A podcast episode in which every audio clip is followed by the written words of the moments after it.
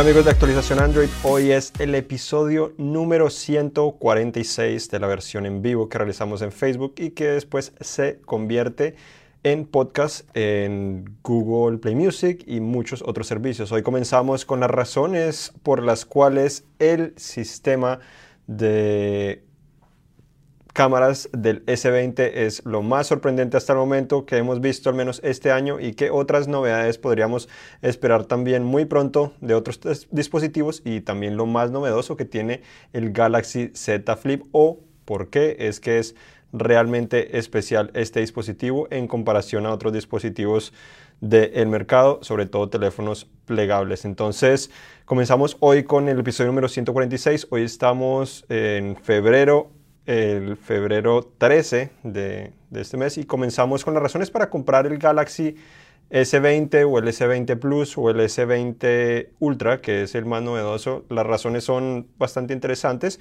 La primera, sin duda, las cámaras, porque ofrece un nuevo zoom, nuevas, eh, nueva capacidad de hacer más zoom que antes.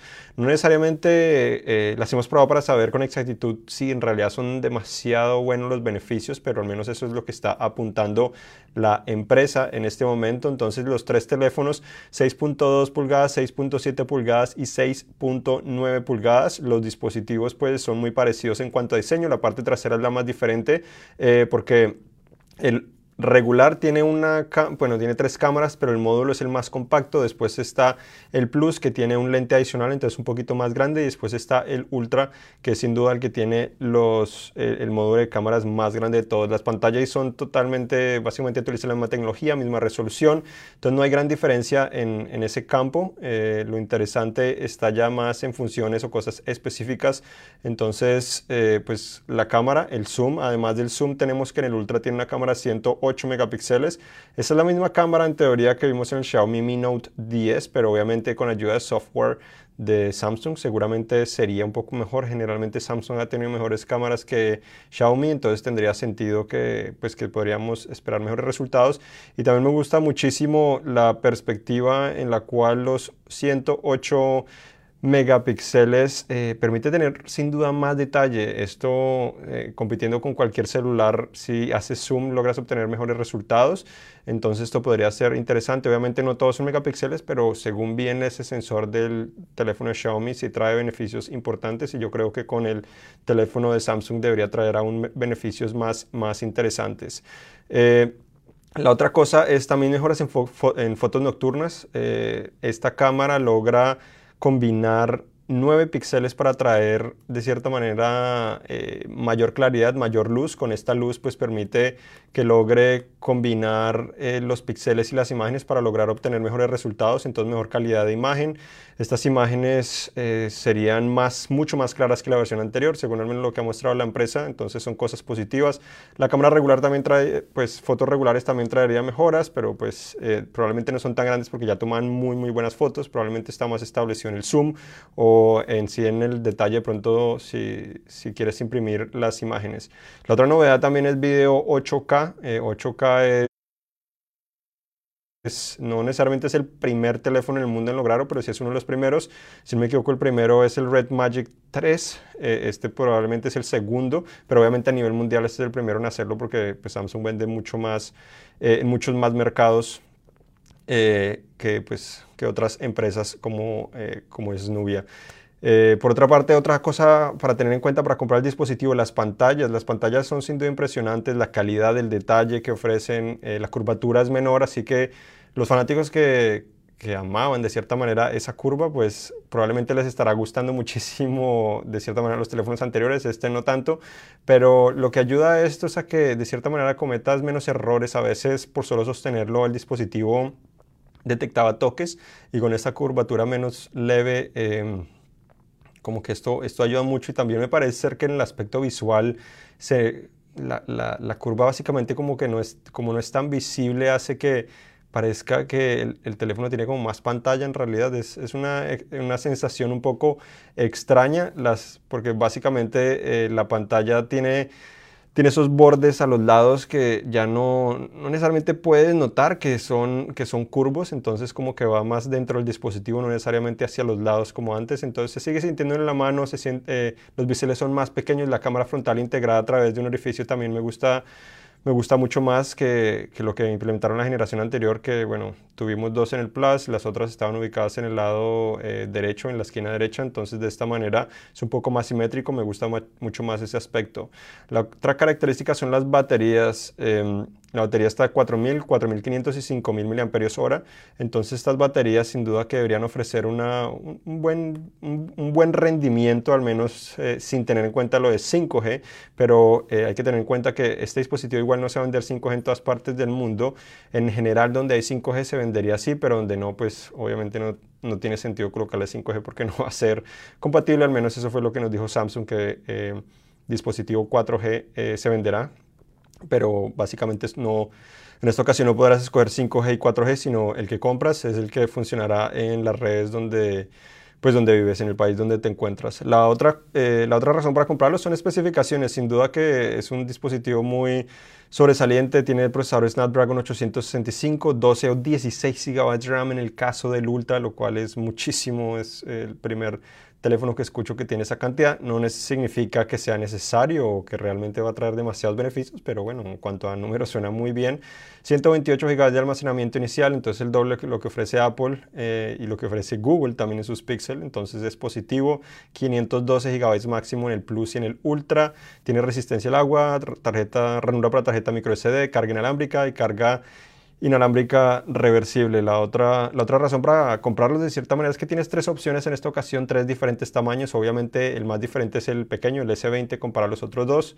Como mencionaba, el S20 6.2 pulgadas, el S20 Plus 6.7 y el Ultra 6.9 pulgadas. Entonces, eso varía un poco. El más grueso de todos es el Ultra, el más delgado en realidad es el Plus, lo cual es interesante. Eh, pero pero los tres en sí comparten muchas cosas del diseño, entonces hay que tener en cuenta eso. Y la otra razón para comprarlo, sobre todo en países donde hay 5G, es que es 5G el dispositivo, entonces no es demasiado grueso como esos dispositivos 5G que hemos visto hasta entonces. Si es un teléfono tradicional que es compatible con esto, eh, en Estados Unidos es compatible con Sub 6 y Millimeter Wave, al menos en Plus y Ultra. Se espera que en un futuro llegue un S20 con Millimeter Wave. Millimeter Wave, el principal beneficio estaría en Verizon, que es el que más ha implementado esa tecnología 5G. Entonces, eh, de cierta manera, los que interesados en eso, pues si quieren obtener el millimeter, wave, pues tendrían que probablemente esperar un poco. En ese teléfono, el Plus y el Ultra ya estará disponible con, con estas características.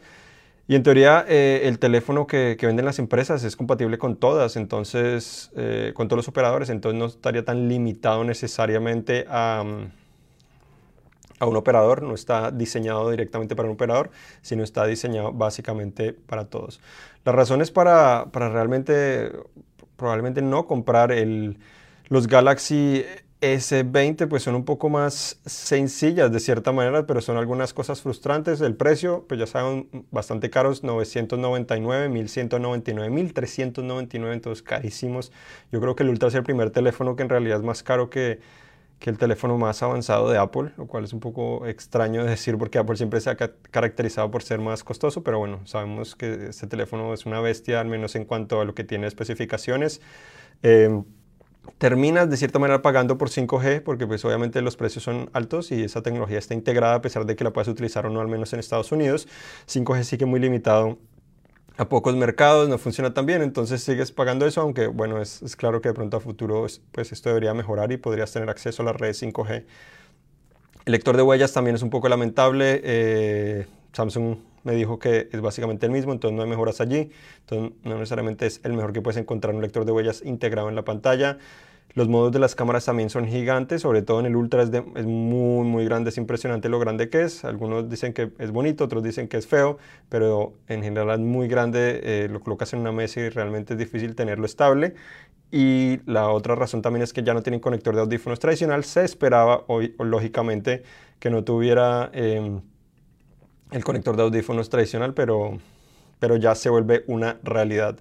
El otro, el otro para tener en cuenta es el Galaxy, los Galaxy S10 bajan de precio 150 dólares, entonces son una muy buena opción para aquellos usuarios que no quieren necesariamente tener lo mejor de lo mejor y se pueden ahorrar un poco de dinero y seguramente en las próximas semanas también podría bajar un poco más de precio. Ha estado en promociones durante los últimos meses, entonces es posible que aún bajen más de precio. Si esos teléfonos siguen siendo muy buenos, siguen siendo excelentes, las cámaras siguen siendo unas de las mejores, duración de batería también son muy confiables, diseño es muy atractivo, tienen conector de audífonos, algo que no tienen los S20. Obviamente no tienes el mismo zoom, pero al menos en la versión el S20 y el S20 Plus no ofrecen zoom óptico, sino solo híbrido 3X. Entonces, de cierta manera, tocaría compararlos, pero los S10, al menos el, el Plus y el regular eh, ofrecen zoom óptico 2X, entonces el óptico en teoría no pierde nada de detalle, el híbrido combina el digital con el óptico para obtener buenos resultados, pero sí pierde un poco de calidad, entonces es algo para tener en cuenta allí. Otro teléfono presentado fue el Z Flip. Sin duda que este teléfono eh, ya se había filtrado, pero fue la principal atracción de, del, pues del evento, al menos así comenzaron la presentación, anunciaron las novedades importantes que tenía porque ya lo habían presentado directamente en los, en los premios Oscar, pero ahora ya revelaron detalles importantes y novedades eh, sobresalientes del, o lo que significa realmente este teléfono para el mercado, más allá de si los plegables son feos o son fracasos, son muy caros o, o realmente son el futuro. Lo, lo, sobresaliente es que es el primero que tiene pantalla de vidrio, eh, pues que es plegable, entonces la primer vidrio plegable. Cuando lo utilicé me pareció que sintió entre un híbrido plástico vidrio, no necesariamente se siente como vidrio, como refleja la luz, como lo tocas, se sigue sintiendo un poco de plástico, entonces es un poco extraña eh, esa experiencia, pero bueno, en teoría esto ayuda a que sea más resistente contra rayones, rasguños y bueno, probándolo no tuve, pues no, no lo pude realmente lastimar al menos con mis uñas de cierta manera, doblándolo pues lo doblaba y bueno, sigue sintiendo y se sigue viendo el pliegue en la parte media, lo cual pues es de esperar en esta tecnología, nadie ha podido realmente eliminarlo. el Razer de cierta manera lo intentó y de cierta manera se estira la pantalla, pero se sienten otros componentes, entonces es un, un, una cosa positiva, pero también trae otra cosa negativa, entonces no hay ningún teléfono por el momento que logre eliminar todo esto totalmente. Lo otro, bueno, la bisagra es sobresaliente eh, también porque te permite ajustar la pantalla en diferentes ángulos, no necesariamente todos porque cuando lo comienzas a doblar ahí no se bloquea, pero una vez lo subes eh, probablemente unos 30 grados em, se bloquea, entonces puedes seguir subiéndolo, subiéndolo. Y yo creo que esta ha sido la implementación más interesante, esta bisagra que he visto en un teléfono plegable porque esto lo que permite es traer realmente más funcionalidad a un dispositivo plegable. Vimos el Fold y el Mate X que permiten convertirlos en tableta, pero el sacrificio es grande, son dispositivos grandes de cierta manera. Eh, este parece ser un teléfono más tradicional y con eso básicamente no necesitas un trípode, sino que en realidad lo puedes eh, seguir utilizando sin ningún problema. Cuando lo estás utilizando puedes tomar fotos, puedes ver videos encima de una mesa, entonces es, es, es, un, es una utilidad que yo creo que, que sí tiene sentido y, y, es bastante útil, no solo el hecho de que sea plegable o no. Entonces, eh, yo creo que es un aspecto positivo y el precio también, 1.380 dólares es costoso, pero es más barato que muchos otros dispositivos plegables, inclusive que el Razer que cuesta 1.500 dólares. Y aparte de eso, tiene mejores especificaciones que el Razer, Snapdragon 855 Plus, 8 GB de RAM, 256 GB de almacenamiento y también la interfaz cuando lo doblas, como pues los que están viendo eh, la transmisión, cuando lo doblas la interfaz se logra adaptar para dividirla mejor. La parte superior muestra lo importante para ver y la parte de abajo para controlar. Entonces en fotos se puede, digamos, cuando estás viendo fotos, estás viendo videos, te estás tomando fotos, estás teniendo videollamadas, se, se adapta mejor el, el, software. Entonces me parece útil, aunque Google dijo que esto no sería exclusivo para este dispositivo, sino que probablemente sería parte de Android y otros dispositivos podrían también eh, sacarle provecho eh, en un futuro, pero pues no revelaron exactamente cuáles dispositivos podrían, pues, podrían sacarle provecho a, esta característica. Y bueno, ahora pasamos a lo que es el, el otro teléfono interesante que ya se presentó es el Xiaomi Mi 10 y el Mi 10 Pro. Eh, se van a presentar en Barcelona al menos de manera global, ahora les presentaron en China principalmente estos dispositivos. Se ven bastante atractivos, de, pues de cierta manera muy parecido a lo que vimos en el, Note, en el Xiaomi Mi Note 10, entonces cámaras eh, alineadas al lado izquierdo de la parte trasera, eh, biseles muy pequeños, la pantalla es curva, eh, tiene una ceja que es donde integra la cámara. Eh, especificaciones buenas, la pantalla es de 6.67 pulgadas, 90 Hz, entonces no llega necesariamente a los 120 Hz de los S20, pero llega a 90 Hz como el OnePlus 7 Pro, que ofrece una buena experiencia, Snapdragon 865, que es el mismo procesador de, de los S de los S20, además tiene 8 o hasta 12 GB de RAM, que es algo similar a lo que también eh, tenemos en, en, los dispositivos de, de, Samsung. 30, 30 vatios o 50 vatios de carga, 30 en el regular. Eh, y tenemos 50 en el Pro, entonces una carga bastante rápida. Los, los S20, por ejemplo, traen un cargador de 25 vatios y se puede cargar hasta 45 vatios, entonces con 50 vatios en el Xiaomi Mi 10 Pro es un poco superior y sorprendente también la carga rápida inalámbrica es de 30 vatios, entonces hasta más rápida de lo que ofrece eh, a través de cable los teléfonos de Samsung y muchísimos otros teléfonos. Entonces, sin duda que eh, Xiaomi en, esa parte se, está adelantando de manera importante. Y bueno, las baterías también son decentes. 4500 para el Pro, que es más pequeña que el regular 4780, lo cual es un poco extraño que el Pro tenga menos batería, pero bueno, ese es el caso aquí cuatro cámaras traseras, la principal de 108 megapíxeles, entonces básicamente el lente que utilizaron en el Mi Note 10 y que de cierta manera Samsung eh, utiliza en su S20 porque pues ese lente de 108 megapíxeles es de, de Samsung, cámara frontal de 20 megapíxeles. Tienen 5G estos teléfonos también, pero principalmente estos teléfonos tienen 5G es en China, la compatibilidad es con China, el precio 570 dólares para el regular y cerca de 720 para el pronto. Es bastante económicos, pero un poco más elevado de lo que hemos visto anteriormente de Xiaomi. Y esto es, pues obviamente tiene antena 5G, bueno, tiene la cámara de 108 megapíxeles, más RAM, el procesador supuestamente también es más costoso que antes, eh, entonces obviamente esto les incrementa un poco el costo. Em, otra noticia interesante es, está relacionada al LG B60 o podría ser el G9. Se había filtrado como el G9, pero terminó siendo en realidad el B60 según Leaks. Entonces ese sería probablemente el próximo teléfono insignia de la empresa. Tendría una batería de 5000 mAh, entonces como la del Ultra. Cuatro micrófonos que no estamos seguros para qué funcionaría, pero seguramente pues eh, sería para Google Assistant, algo avanzado, está disponible en todo momento con mayor facilidad, no, no estoy totalmente seguro.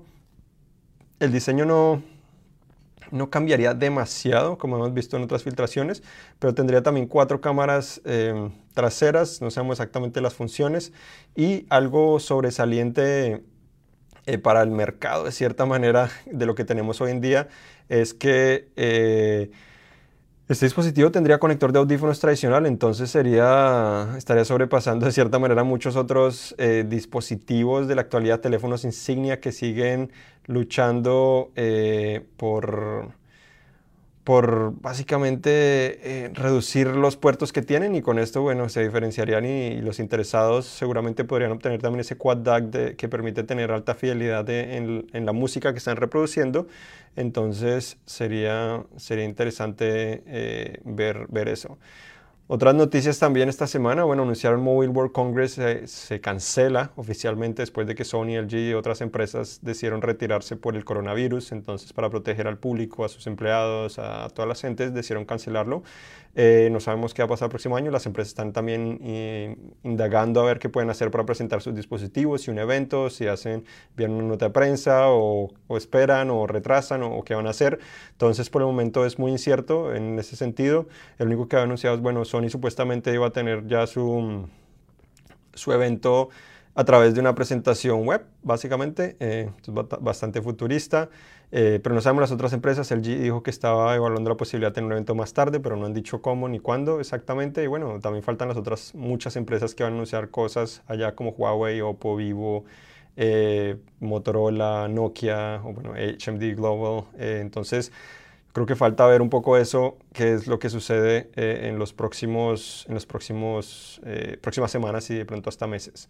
Otra noticia es que Essential también está llegando a su fin. Essential es la empresa que creó el padre de Android, Andy Rubin, eh, hace aproximadamente unos cuatro años aproximadamente. Lanzaron el primer teléfono, creo que hace tres años, el Essential Phone. Prácticamente, si no recuerdo, es el primer dispositivo que tuvo una ceja o notch, ese fue el primero. Eh, después pues ya llegó el iPhone llegaron muchísimos otros dispositivos también. Entonces ese fue el primero, fue un teléfono interesante, el problema es que el software no está totalmente optimizado, lo retrasaron, después eh, no tuvieron las ventas tan exitosas como esperarían, entonces fue lamentable y ya eh, venían desarrollando diferentes productos.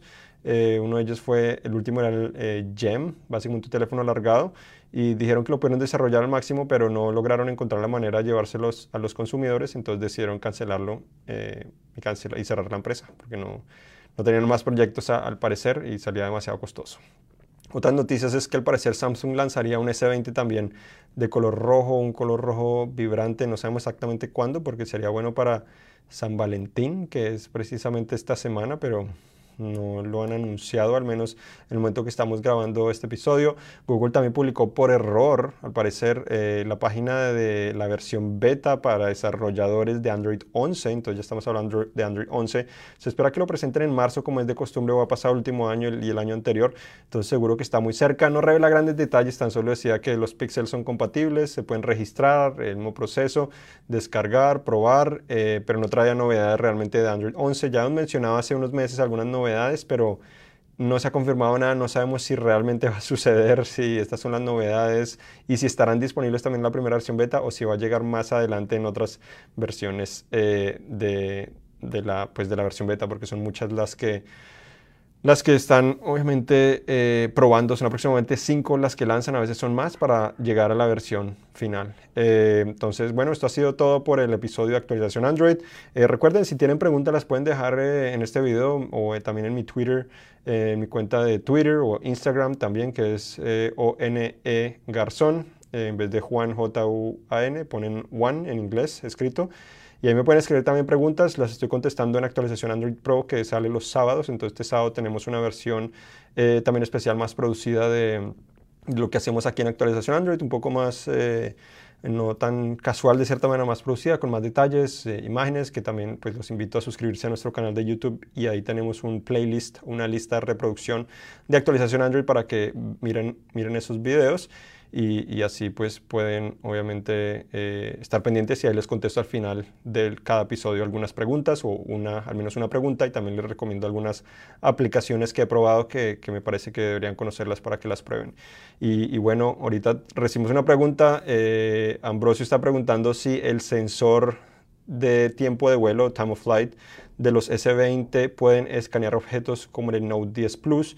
Eh, no lo he probado, pero Samsung dijo que sí. Básicamente funciona muy parecido, lo cual sinceramente eh, es un poco inútil que estén colocando ese sensor porque no sirve necesariamente para las fotos. Eh, según me dijeron que supuestamente ahora sí está escaneando un poco para tomar las fotos, para enfocar, pero en, los, en, el Note 10 Plus lo que hacía principalmente era para funciones de realidad aumentada y en esta ocasión me dijeron que lo principal es para funciones de realidad aumentada. Entonces sigue siendo ese enfoque, no todos utilizamos realidad aumentada, entonces sigue siendo un poco eh, lamentable. Eh, y, bueno, y, eso es todo. Y bueno, saludos a todos los que nos han mandado saludos. Recuerden compartir, obviamente, este podcast. Suscríbanse a Spotify. Estamos en Spotify también para que podamos seguir haciendo esto eh, con más frecuencia. He estado muy ocupado, por eso no, no he podido hacerlo, pero intento estar aquí con ustedes tan pronto como, como pueda, eh, dependiendo de las ocupaciones. Y bueno, recuerden visitar cinet.com diagonal e para mucha más información de Android y muchas cosas más. Gracias por acompañarnos y hasta la próxima.